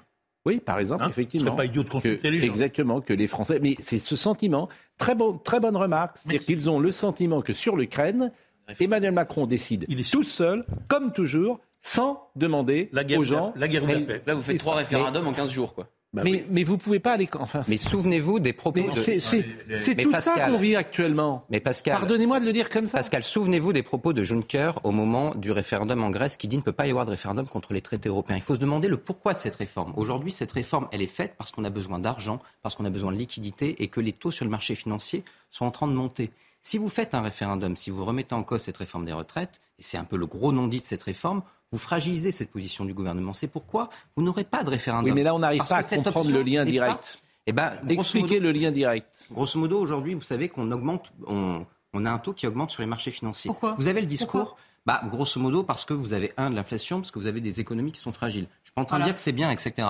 Mais grosso modo, aujourd'hui, vous avez un Emmanuel Macron qui fait un discours sur l'hôpital, qui fait un discours sur l'école, etc. Comment est-ce qu'on finance tout ça?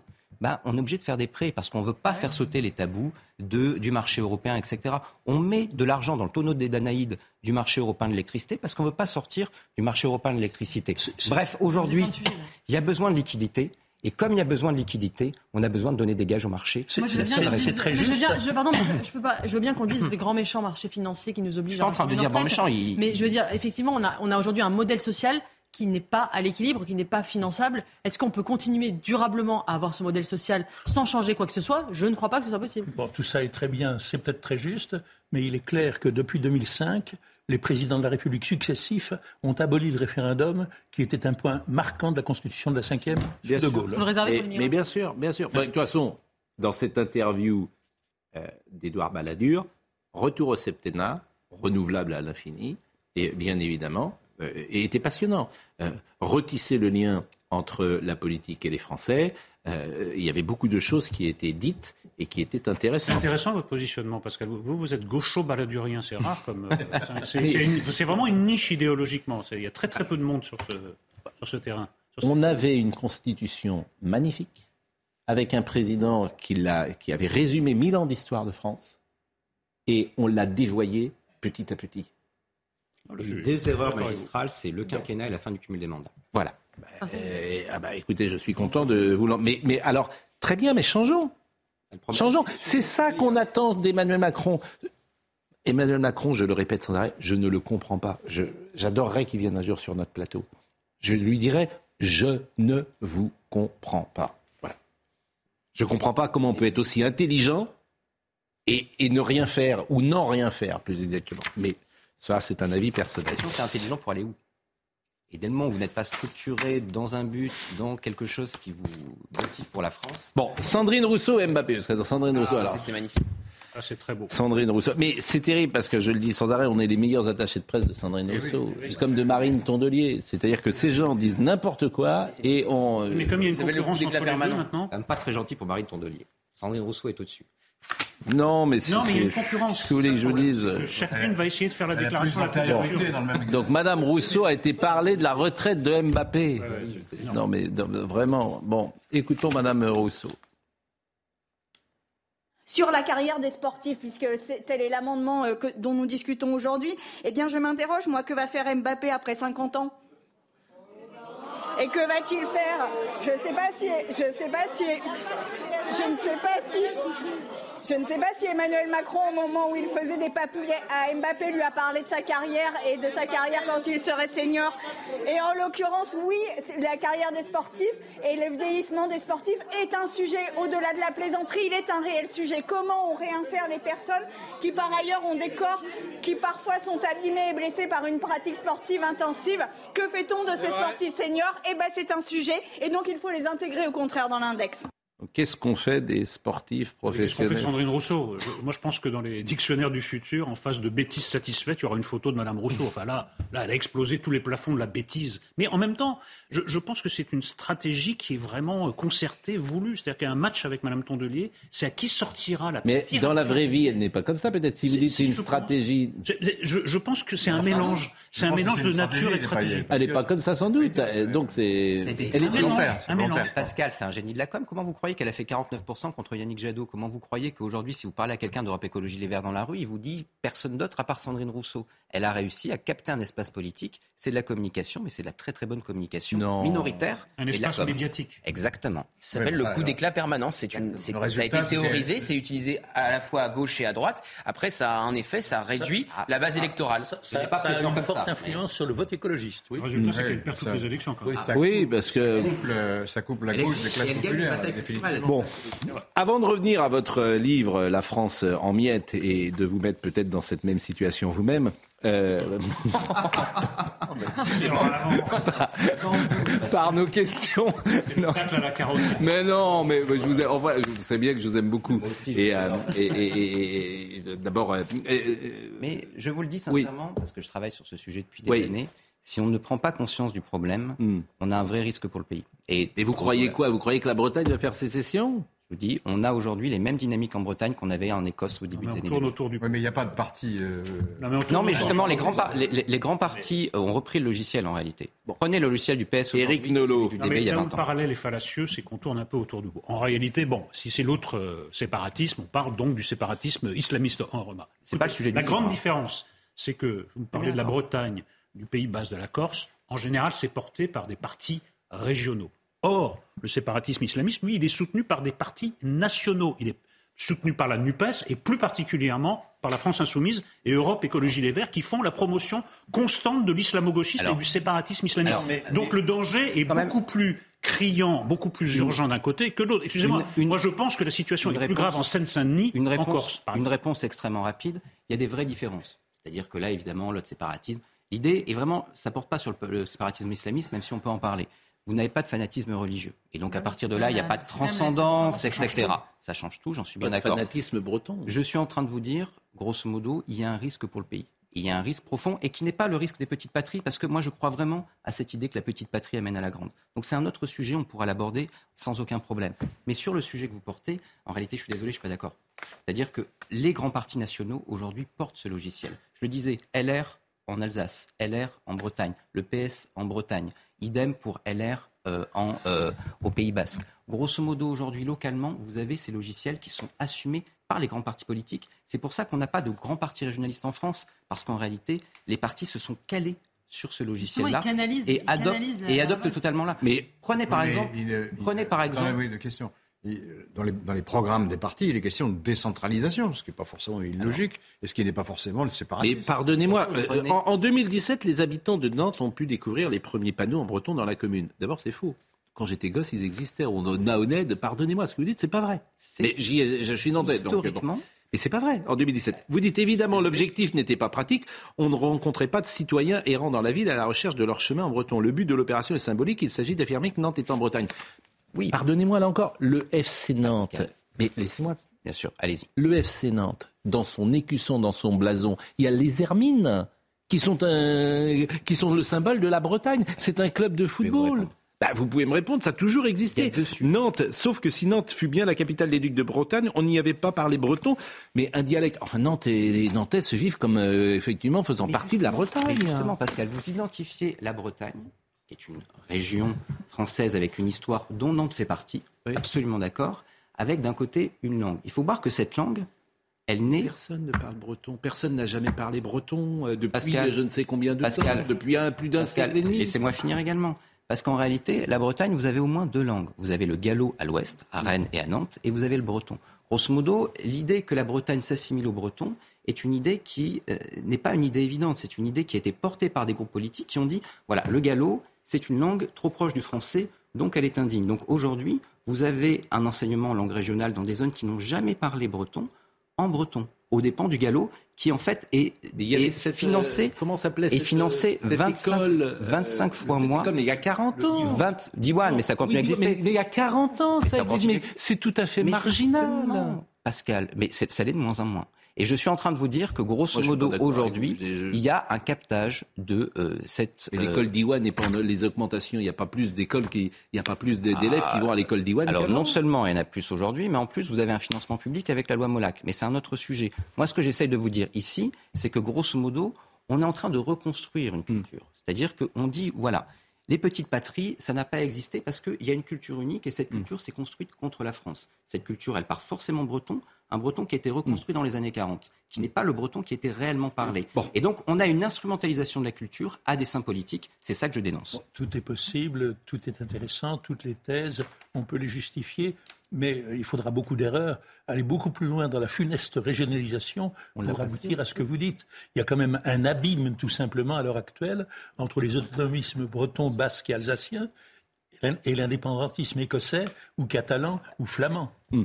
bon, écoutez, euh, en tout cas... Même chiffre que la Grande-Bretagne et l'Écosse au début des années 2000. Alors on peut ne pas voir les chiffres, on peut dire que ce n'est pas la même chose. Il y, a, un truc que vous ne voyez pas, que vous ne dites pas, peut-être que vous en parlez dans votre livre, c'est que euh, à la différence d'autres pays, en la France, les, régions ont besoin de la France, notamment parce que ce sont souvent les régions les plus pauvres, comme la Corse, et elles ne partiront jamais parce qu'elles ont besoin de la En revanche, en revanche, là, en revanche, là où vous avez raison, là où vous avez raison, je trouve, parce que, voilà, parce qu'on vous aime beaucoup, on va quand même d'abord, je dis à tout le monde qu'il faut lire votre livre. Euh, diaboliser l'État, ça c'est vrai. Pour faire un bon roman, il faut d'abord un bon méchant. Ce dernier trouvé, ce sera la France dont il convient de se libérer. L'histoire commune est rendue impossible, voire honteuse, etc. C'est vrai que Paris, euh, c'est vrai que la France périphérique, ça c'est vrai que euh, on peut être en, comment dire en, non pas en guerre, mais en conflit avec Paris et de dire ce qu'on dit là d'ailleurs. C'est-à-dire que les petits hommes gris connaissent pas euh, euh, la France et ne connaissent pas, ils n'ont pas d'ancrage local, ce qui pose un problème. Parce qu'avant, la France avait des représentants à l'Assemblée nationale qui étaient des, des, grandes figures des régions. je crois que vous mésinterprétez ce livre à deux escients. Le premier escient, c'est que vous pensez que c'est un livre contre les petites patries.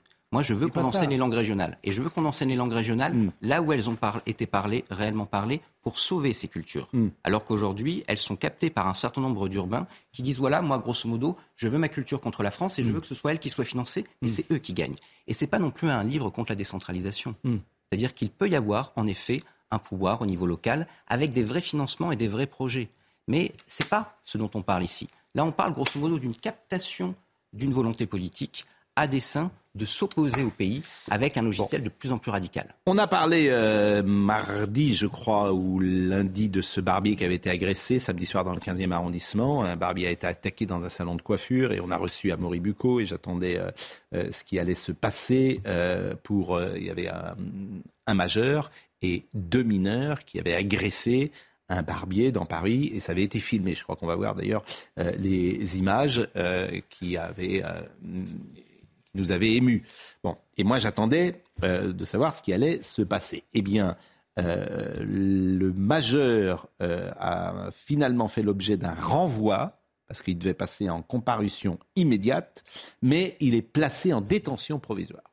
Ça, c'est important quand même de le dire, c'est une information qui est importante. J'ai demandé vraiment à, à Maury Bucco plusieurs fois avant-hier Qu'en est-il ou qu'en sera-t-il euh, de ce majeur qui était connu des services euh, de police Donc il a été euh, placé en, détention provisoire. Et les deux mineurs, côté juge pour enfants, ça va prendre un peu plus de temps, me dit Amaury Bucco, d'avoir la réponse. La détention provisoire pour l'un, mais c'est une forme de réponse pénale. Ça veut dire qu'il devrait être jugé plutôt sévèrement. Hein. Bien sûr, la détention provisoire n'est possible que pour des faits punis pour une peine de prison de trois ans au plus. Et les deux mineurs, bah, évidemment, ne sont pas en détention provisoire. Autre chose dans l'actu du jour, c'est la loi sur l'immigration, plusieurs fois reportée. Le projet de loi immigration sera présenté au Conseil des ministres aujourd'hui? Absolument, présenté en Conseil des ministres aujourd'hui. Et comme pour les retraites, l'enjeu pour le gouvernement, et ça s'annonce d'ores et mm. déjà très compliqué, c'est de trouver une majorité. Parce que là, Emmanuel Macron fait du en même temps, j'allais dire. Alors là, il n'aura pas du tout les républicains. Alors, Eric Ciotti a d'ores et déjà dit non. Voilà. Pourquoi Parce qu'il ne peut pas aller deux fois. Deux fois de suite. Mais la voté avec la NUPES, très bien. Non, la NUPES, euh, le gouvernement n'aura pas la gauche deux fois, euh, j'allais dire à Canossa. C'est pas aller, voilà. Ce projet de loi, le plat de lentilles, déjà, il, est Donc, effectivement, de... Eric Ciotti a d'ores et déjà dit non. Est-ce qu'il a parlé en son nom ou est-ce qu'il a parlé au nom des Républicains Tous les Républicains disent on va pas aller deux fois avec Emmanuel Macron. Peut-être une fois, euh, ils ont du mal. déjà, déjà qu'on les taxe d'être. mais Gérald Darmanin ne désarme pas et propose des quotas, par exemple, pour la régularisation des travailleurs dans les métiers dits en tension. Il n'y aura pas de majorité, il y aura un 49 alinéa 3 probablement. D'ailleurs, c'est pour ça qu'ils font passer la retraite par sur un texte budgétaire. Et fondamentalement, qui plus est, un 49 alinéa 3 pour pas grand-chose, parce que ce projet de loi va pas changer fondamentalement la politique immigratoire de la France. Bah, C'est-à-dire que rien ne change rien. Donc comme ça, comme, comme euh, tant qu'on change pas tout, rien ne change rien. On peut pas dire ça. C'est pas mal euh, comme, on, va, on va baisser le nombre de recours de 12 à 4. Emmanuel Macron veut absolument montrer. Bien sûr. Emmanuel Macron veut, absolument montrer qu'il peut réformer. C'est pour ça qu'il veut faire cette réforme de retraite absolument. Mais qu'il montre qu'il peut réformer en réformant profondément le droit d'asile en France, en réformant profondément la politique d'immigration. C'est un problème d'exécution de la loi et de droit européen. Peut-être qu'il n'a pas d'accord avec vous. Léopardi, c'est autre. Non, mais on peut pas dire qu'il n'y a rien non plus. Il y a le nombre de recours qui, va, être baissé. Il y a euh, quelque part le retour de la double peine. Donc on peut pas dire qu'il n'y a rien non plus. on peut dire qu'il n'y a rien. C'est la correction de Pourquoi vous dites alors euh, pourquoi vous dites qu'il n'y a rien Mais si on, dit d'un côté, c'est pas vrai. On dit d'un côté qu'on va accueillir 200 000 travailleurs dans les métiers sous tension. Ça, on le fera. On les accueille pas. On, dit Ils sont déjà sur le sol depuis au moins trois ans. Qu'on les régularise. Bah oui, bah c'est pas pareil. On dit d'un côté qu'on va prendre une mesure libérale, hein, pour être simple et on dit d'un autre côté qu'on va être très vigilant sur les expulsions et les quotas. Donc la première partie sera exécutée, la deuxième ne le sera pas. Eh c'est comme d'habitude. Comme d'habitude. 40e projet sur l'immigration. Oui, c'est ça. pas très sérieux. Bon, bah, c'est-à-dire qu'en fait, et c'est ce qu'on disait tout à l'heure, c'est-à-dire que, et c'est toujours le même sujet, vision. C'est-à-dire que, euh, comme depuis 40 ans, il n'y a pas de vision claire sur ce que tu veux faire avec des réformes systémiques, précises, euh, négocié auquel le peuple adhère via pourquoi pas un référendum, eh bien, tu arrives à cette France qui est en miettes, comme le. Merci pour cette Comme le. Mais c'est la même chose que la question des marchés. Il y a un consensus dans l'opinion et pour une mesure assez fermée. Le consensus, il existe et les Français sont pour. Oui. C'est pas, c'est le contraire de la réforme des retraites. Je suis d'accord. C'est d'accord. C'est un peu la même chose que la question des retraites tout à l'heure quand, on parlait de finances, etc. De gros sous. Là, en réalité, le vrai problème, l'un des vrais problèmes, c'est le droit européen. On parle beaucoup de la circulaire Val sur la criminalisation. C'est l'application d'une directive européenne. La question du regroupement familial, le Danemark qui a été condamné, c'est la CEDH. Donc, mais dites-moi, mais, ce que vous voulez. Mais dites-moi, vous allez être un anti-européen, vous allez finir anti-européen? Mais moi, je suis plutôt euh, un souverainiste. Euh, mais vous êtes un souverainiste. Souverainiste, ça, mais je suis chevènementiste à l'origine, Pascal, vous savez. Donc. Ah ben vous, êtes, vous êtes un souverainiste. bon, euh, Audrey Berthaud. Juste un, juste un mot, mais complète. l'analogie complète, car on sait sur les retraites ce que veut une majorité de Français, on leur propose autre chose. On sait sur l'immigration ce que veut une majorité de Français, Hmm. on leur proposera autre chose. Eh ben, je suis d'accord avec vous, c'est-à-dire qu'on n'écoute pas les Français. En revanche, on écoute parfois Audrey Berthaud et on l'écoute après son flash. Parce qu'hier, je vous ai entendu, alors que vous étiez en régie. Vous avez dit des choses, euh, cher Audrey Berthaud, qui... Bah oui, bah oui, mais, euh, mais c'était intéressant. C'était, euh, vous avez repris une des formules de Gérald Darmanin, donc euh, qui- qu'il adoptait à la NUPS, mais vous, vous l'avez adopté à notre euh, émission. Et, et- et je vous en remercie. Non, je ah, qu'est-ce qu'elle a dit qui dit euh, là? Il Bah sort là, il se réveille. Qu'est-ce qu'elle a dit? Hein Ah voilà. Vous avez des nouvelles lunettes? Non. Ah bon? Vous avez des visions, vous Ah bah, j'ai j'ai des voix déjà. Maintenant, si en plus j'ai des visions. Déjà, vous demandez une vision, vous avez plusieurs. Vous. C'est vrai. Audrey Berthaud euh, nous rappelle les titres. Rendez-vous les 7 et 11 février. Les syndicats appellent à deux euh, nouvelles journées de grève et de manifestation. Le samedi 11 devrait permettre aux personnes ne pouvant pas ou ne voulant pas faire grève la semaine de venir manifester. Hier, 1,27 million de personnes étaient mobilisées selon la police et plus de 2,5 millions selon les syndicats. La jeune CM, 18 ans, est portée euh, disparue depuis une semaine à la Grand Combe dans le Gard. Un homme d'une quarantaine d'années et son ex-compagne ont été interpellés et placés en garde à vue hier dans cette affaire. De sa disparition, CM était euh, vêtue d'un pull noir, d'un pantalon noir et de baskets claires. La gendarmerie du Gard a partagé un appel à témoins vendredi dernier. Et puis deuxième jour de la visite du pape François en Afrique, une foule immense s'est rassemblée ce matin à Kinshasa pour assister à une messe. Des centaines de milliers de personnes sont présentes pour cette célébration. Beaucoup de fidèles sont arrivés dès hier soir. Euh, on va faire un tour de table et je vais vous demander un pronostic. Mais vous dites oui ou non, hein, vous ne faites pas de grandes phrases. euh, bon, ma question est simple. Selon vous, votre expérience doit parler pour vous, votre, votre analyse. Est-ce que cette loi, euh, cette réforme de la retraite sera votée? Oui ou non? Benjamin Morel. Je le crains. Oui, mais il y aura peut-être une euh, dissolution. Parti comme c'est, je pense que non. Peut-être par 49 Non, vous, je ne vous parle pas. vous êtes journaliste, jeune. Peut-être par 49.3, il y a pas- donc, c'est pas une opinion. vous n'avez pas donné votre analyse et votre commentaire. Moi, je m'en vais, hein. Non, restez avec nous. Euh, Laurent Geoffrin. Je pense qu'elle va passer, oui. Elle va passer. Éric Nolot. Ça sentait le roussi, maintenant ça sent le brûlé. Donc je dirais plutôt non. Bon, bah écoutez, donc il y a un non, deux non. Oui. Il y a deux non contre trois oui, et peut-être par cas, et même quatre oui. J'ai dit 49-3, oui. Si elle passe pas, il y a le un droit de risque le de dire. dissolution. Si elle ne passe pas, je suis pas sûr qu'il. Non, oui. Mais en tout cas, c'est intéressant d'entendre. Et en plus, il y a un risque Oui. euh, que ça soit pas constitutionnel sur tous les points. Ah, ça. Donc il y a eu un déjeuner entre Laurent Fabius et Elisabeth Borne la semaine dernière pour essayer Pourquoi de elle serait pas euh, Parce que c'est un texte Vous budgétaire. nous le dites à la fin. Oui, vous c'est dis à ça, la que fin, vous ça que vous auriez dû nous dire au début, parce que ça fait. Eh ben, je vous le dirai demain. Pascal, il faut voir que là, constitutionnaliste court. qui parle. Tout ce qui relève de la pénibilité de l'index senior, ça ne peut pas être dans la loi parce que c'est pas constitutionnel parce que c'est un PLFSS. Donc là, il y a beaucoup de choses qui sont annoncées et qui vont être sabrées. Non, mais c'est Ah, franchement. Il faut que tout ce Messieurs les amateurs, budgétaire. messieurs les amateurs, bonsoir. Mathieu Sébil Prola, c'est incroyable. Et c'est ça que vous auriez dû me dire en début d'émission. Bah, il fallait me le poser la question. Eh bien, nous le saurons demain pour une nouvelle émission. Nous reviendrons. Mathieu Sébil Prola était à la réalisation. Guillaume était au son, Rémi était à la vision, Marine Lançon, qui se remet du décalage horaire, était avec nous. Euh, Florian euh, Doré était euh, là aussi et Justine Cerquera. Je rappelle ce livre, La fiance, la, la, la Alors, France. La, la fiance, non. La France en miettes, Pascal. La France en miettes. La et il faut l'acheter parce que réellement, il y a un aux sujet. éditions Cerf. Au cerf. Vous m'avez mis une très gentille euh, dédicace, cher Exactement. Pascal. Tu es vraiment le meilleur d'entre nous. Ah, je- bizarrement, je devais je, je Non, me non. souvenir de ça. Ça m'a mais- fait beaucoup très plaisir. Je te joins ce petit chèque euh, à l'intérieur de la page 122. Dont on peut voir oui, extrêmement bien marché. vu la promo. Et c'est quel- et c'est quelques billets que je te glisse. bon, merci Benjamin et merci de votre esprit et de votre humour et de votre plaisir. légèreté parfois, régionalisme, l'autre séparatisme euh, et euh, la France en miettes. Donc c'est aux éditions du CERF. Exactement. À lire, les amis. Jean-Marc Morandini dans une seconde et rendez-vous ce soir pour nous.